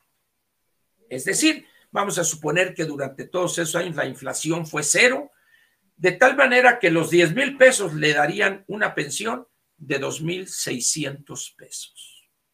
No, estos pinches rateros ya se lo robaron. No, no, carnal. Es que con el 6%, con ese, es a lo que te alcanza. ¿Quieres tener una pensión como los alemanes del 70% de su último salario? Ahorra el 21% de tu salario base de cotización. No, entonces, ah, bueno, entonces, si estás aportando el 1.25, pues tienes una pensión de 1.25. Entonces, hay que hacerles entender a los jóvenes que ya no es el sistema de reparto anterior de la ley del 73. Ahora es la ley del 97 que tiene que construir él su propia pensión. Y segundo, la pensión, por más pequeña que sea, le va a garantizar un servicio médico. Chafón, si quieren ustedes, pero le va a garantizar un servicio médico. Ahorita, por ejemplo, un seguro de gastos médicos mayores para una persona de 65 años, ¿qué les gusta? 125 mil pesos. ¿De dónde? El 90% de las personas que están en la, en la economía formal ganan cinco salarios mínimos o menos. Es decir, y entonces hay que recurrir a la pensión para tener, oíste, o tener seguro social, con todas sus deficiencias, el seguro, lo que quieran, pero al menos ahí va a estar eso. Pero los jóvenes hoy, cuando les digo yo eso en pláticas que me invitan a conversar con jóvenes, no le creen aún, no, este pinche pelón está loco. Puedo estar loco, puedo estar loco, pero eso no borra la realidad que vas a enfrentar. Y no hay un esfuerzo masivo por difundir esas realidades crudas, durísimas. No hay por qué, porque en ese momento la gente va a decir, oye, ¿y por qué no has corregido eso? Porque en ese momento el gobierno tendría que decir, ¿sabes qué? Tienes que aportar el 15% de tu salario base de cotización. No, pero ¿cómo? Va a decir, de esos 10 mil pesos tendría que aportar 1.500 pesos para aspirar eh, mil semanas después de cotización a un lo que se llama valor de reemplazo de aproximadamente quizá el 45-50% de su salario. Es decir, de ganar 10 mil pesos sería 5 mil pesos la pensión, que ya ya es algo. Entonces, pero todo el mundo quiere las cosas gratis. Pues. El presidente, eh, vamos a tener un servicio médico como en Dinamarca, sí, pero las personas en Dinamarca pagan de impuestos sobre la renta el 52%. Dice uno, por favor, ah, bueno, es decir, queremos eh, pagar impuestos como si estuviéramos en África, en Zimbabue, y tener un servicio médico y una atención educativa como si estuviéramos en un país nórdico. No se puede. Exactamente, no. No, no se puede. Entonces, es una situación compleja esto porque cuando les dice uno eso, no, usted es neoliberal, es del PRIAN. El Ante esos sesudos argumentos, pues nada hay, hay, hay que hacer. Entonces, el problema de los jóvenes, yo no sé si sepan ustedes, pero los jóvenes tienen, excepción hecha de esta tontería de regalarles a los ninis, ni estudian ni trabajan, que yo llamo ni ninis, ni estudian, ni trabajan, ni quieren, como una forma de, ganarlos para que voten. El sector, el sector que menos participa en las votaciones son los menores de 30 años. Es el, es el, nivel más alto de abstencionismo, son los jóvenes. Que ya corresponde a, los centennials, justamente, que son menores. así es, ¿verdad? Yo como soy viegenial, pues no hay ningún problema. Pero, pero a medida que va aumentando la edad, la gente participa más. Por esa razón, los políticos cuidan a los de 40, 45 años para arriba, porque esos sí salen a votar. Entonces, ¿qué, voy a andar cortejando yo a los menores de 30 años si no votan? Si no votan. Si los jóvenes, esos menores de 29 años, de 30 años, quieren ser atendidos por la clase política, no hay otra forma más que salir a votar, hacer sentir su presencia electoralmente. Cuando esos menores de 29, de 30 años participen 60, 70%, en eso los políticos se van a volcar a atenderlos. Mientras no cambien eso, les va a ir muy mal. Pero por una última pregunta, una última. La última pregunta, eh, y aprovecho también para hacer el comercial. Por eso usted también va, a estar en TikTok, ¿no? Para hacer momentos de minutos. Efectivamente, qué bueno. Yo, cuando empecé en esto. la parte de mi pregunta, ¿eh? ahí va, ¿no? Me diste el pie, como dicen, me diste el cue. Sí, me la pusiste para venderla. Claro. Cuando yo empecé en esto, para ¿qué? Tres años, cuando empezamos, tres años, tres años. Yo yo tuve que decidir a qué sector, a qué mercado me iba a dirigir. Hice un análisis ahí medio ranchero y determiné que yo quería tener una audiencia de los 40 años para arriba. ¿Por qué? Porque es la gente que mueve este país, es la gente que decide, es la gente que está en las posiciones clave de este país. Una persona a los 40 años es una persona ya madura, casado en su mayoría, que realizó ciertos estudios, es quizá la generación, vamos a decir, más educada.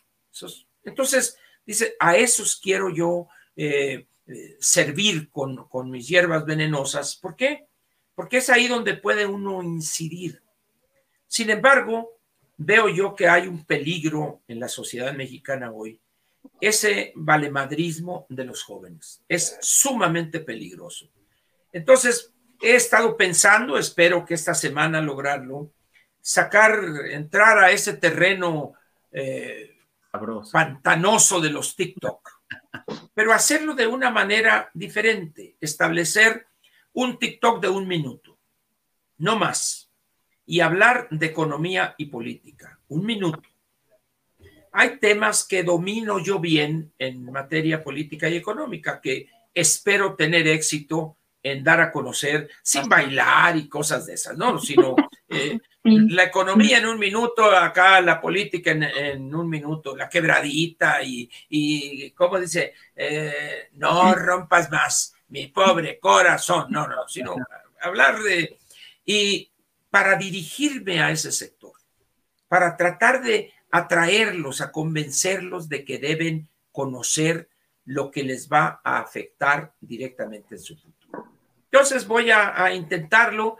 Pues alguien dirá, oye, este viejo ya anciano, ¿qué vas a ver? Bueno, pues ni modo, ¿no? Pues todo el mundo tenemos derecho a decir nuestras babosadas. Ejerceré a plenitud ese derecho. Esa es la razón. Y todo en realidad lo estamos esperando porque hay muchos contenidos que, así como se baila, también hay contenidos. Eh, ah, de, acuerdo, de acuerdo, ¿no? Creo que lo de manera diferente.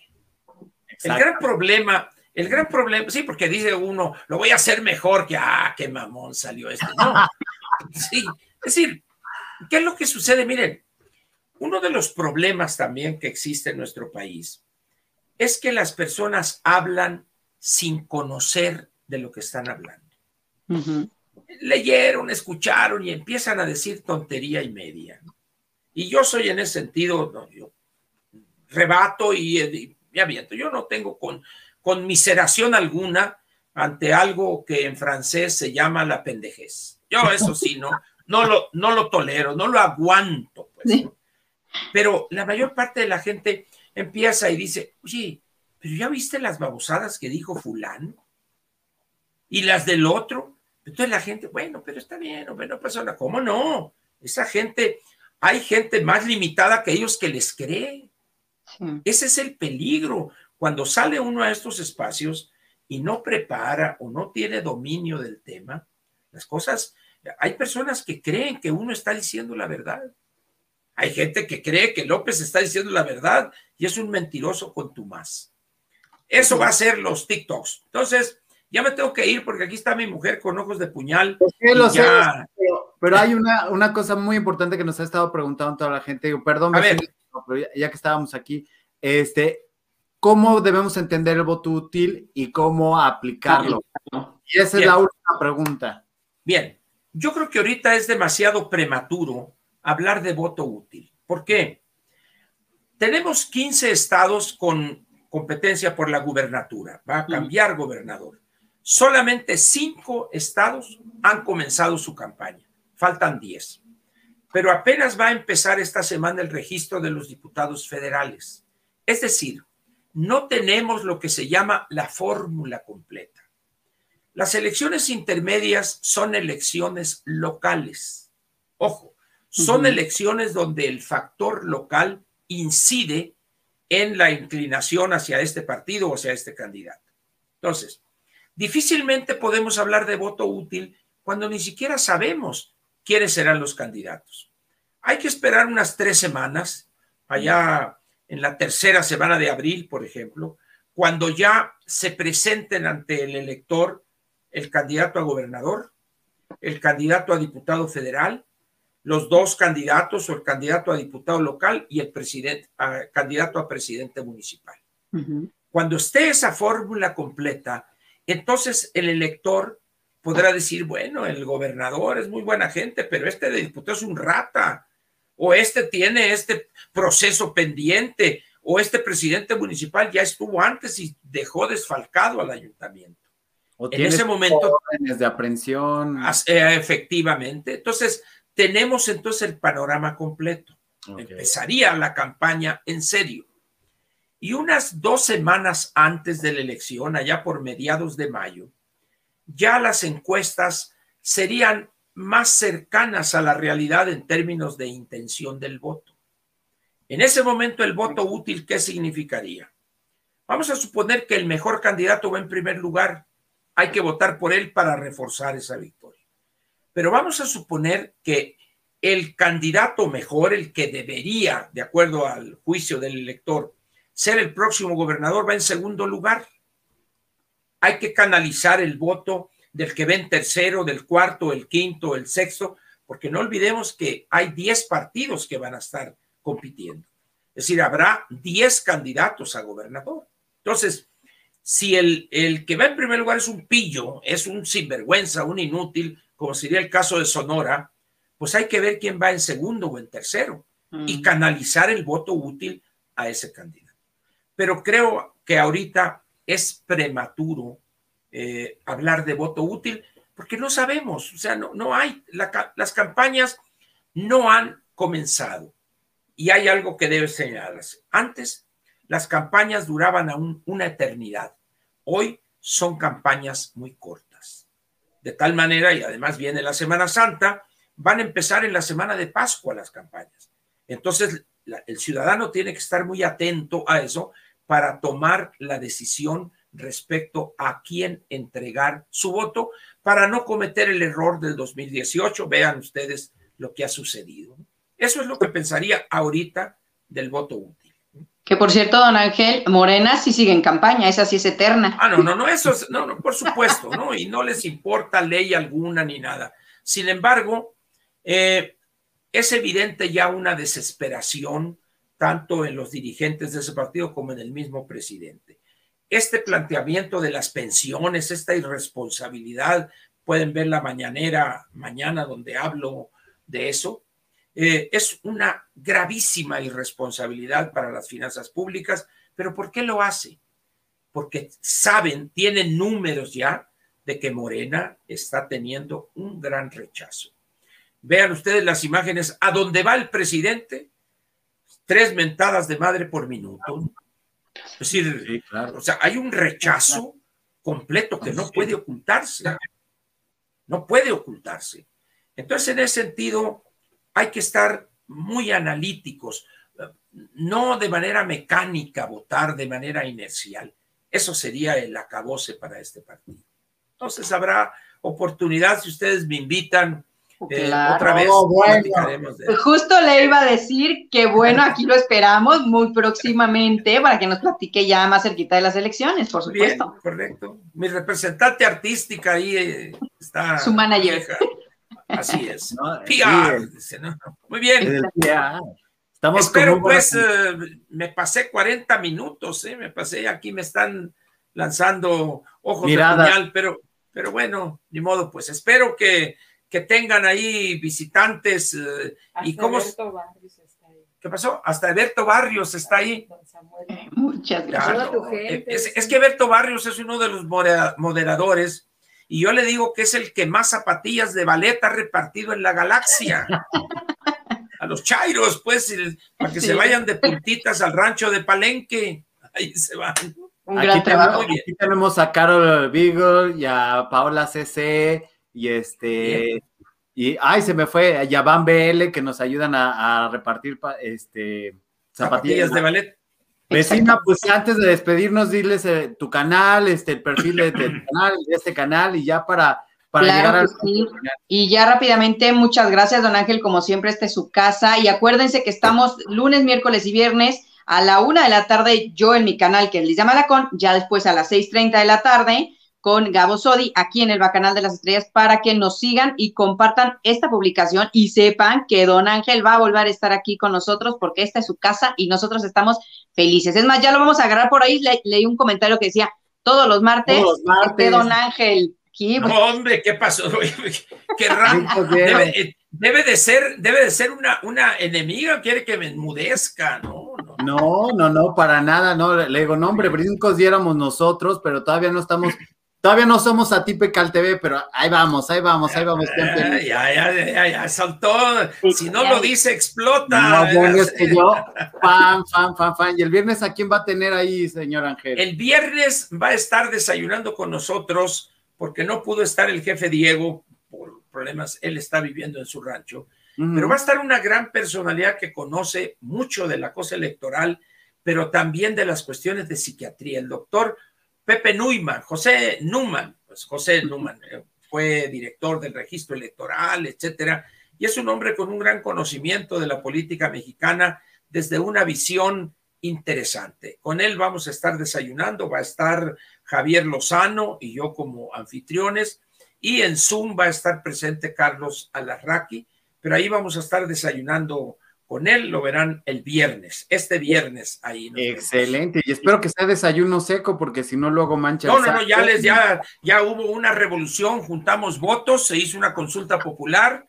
Sí, oye, pues si de por sí no tiene uno garras y, y con la salsa, y bueno, estábamos así, Javier Lozano y yo estábamos, no nos podíamos mover, estaban sabrosísimos los chilaquiles, pero, pero no, entonces ya juntamos firmas, una consulta popular y va a ser una cosa más práctica, va a ser café, pastelillos y cosas así, que, que no genere problemas, que podamos estar platicando con entera libertad. Qué maravilla. Eh, señor Ángel Verdugo, le, le quiero agradecer todo lo que nos ha ayudado a este canal a crecer, todo su apoyo, toda su generosidad al venir, el permitirnos hablarles de, eh, eh, hablarle de tú, aunque el público nos ha pedido que pongamos las lámparas de noche y de día. Estamos muy agradecidos y sobre todo darle agradecimiento al, equipo de Verdugo Enterprises que ha permitido que lográramos esta entrevista. Llegó aquí. voy a poner! Eh, déjale, ah, dejó la escoba por allá. Muchas gracias. Y, en los controles está mi esposa ya, me está echando unos ojos de pistola, así es que pues ya. Sí, así de ya, papito, ya corta. Ya. Muchas gracias. Nos vemos. Muchas gracias. Hasta luego. Gracias. Pues esa ha sido la entrevista que tuvimos con Ángel Verdugo, vecina, y mientras estábamos teniendo esta, esta gran, gran plática. Maravillosa plática. Exactamente. Pues nos hemos enterado, llega un cable del fallecimiento de Alberto Ciurana, eh, pues. Ejecutivo de TV Azteca. Exacto, director de los estudios de televisión Azteca y pues les mandamos pronta recuperación eh, pues a sus deudos, ¿no? Mañana toda la información a las 6.30 de la tarde. Acuérdense aquí en YouTube y en Facebook. Y por supuesto, antesito a las seis y media a la una de la tarde. Ahí los espero en Lisa Malacón en YouTube. O sea, hace por aquí. Había, había varios comentarios de, de por qué estaban hablando de espectáculos y de todo eso. Este canal, señores, para todos los nuevos que, que están aquí, que nos favorecieron hoy con, con, con su entrevista, con la, bueno, más bien con su, con su vista y con la entrevista de, de Don Ángel, es que estoy así todavía extasiado y nervioso. Eh, pues hablamos de espectáculos, no de las maneras de los espectáculos como, como se han llevado actualmente. Aquí hablamos de otras cosas. Ojalá que nos den la oportunidad y nos visiten en la semana. Mañana es un buen día. Si quieren saber de novelas y series y todo eso, van con Lisa Malacón a la una de la tarde. Y si quieren este poquito de política, política de este, mercadotecnia, marketing, este, películas, otras cosas, pues, a las seis y media. Y a las nueve hablamos otra vez de política, ¿cómo no? Exactamente. A las seis y media es una plática entre amigos, así tal cual, de verdad, como, como ustedes platican con sus amigos que ya hablan de política, nomás de fútbol de repente no, porque acá mi vecino no sabe nada, pero bueno, le voy a dar unas clasecitas. Totalmente. Vecina, pues te quiero agradecer que, que hayas estado conmigo acompañando esta bonita entrevista. Por supuesto, quiero agradecer a toda la gente que dio super chat y todo eso que nos favoreció. Gracias, gracias, de verdad, es un canal nuevo. Eh, ahí vamos, pian pianito. Y bueno, pues ojalá que, que nos, nos acompañen, ¿verdad? No sé cómo andas de tiempo, vecina, me gustaría. Estamos bien aquí, los, nos hacemos tiempito, no pasa nada. Total, mañana no hay escuela. Exacto. Se me encantó el programa. Gracias, muchachos, amar la vida, ¿no? Hombre, gracias a ti que estás. Gracias hasta... a ustedes. Este, Suri Sierra dice, me suscribo.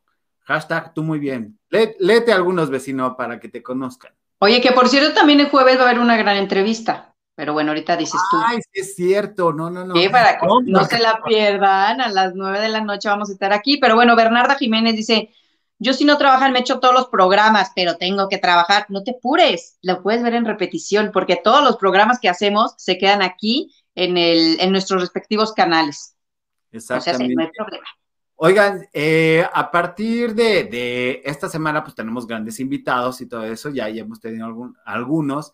Y esta semana, el jueves, nos acompaña una senadora de Zacatecas, Claudia Naya, por si gustan acompañarnos y empezar a conocer, como bien dijo ahorita el señor Ángel Verdugo, irlos conociendo y sabiendo, pues, quién nos va a representar en, en, en las siguientes campañas, en las siguientes elecciones, porque a quién vamos a elegir.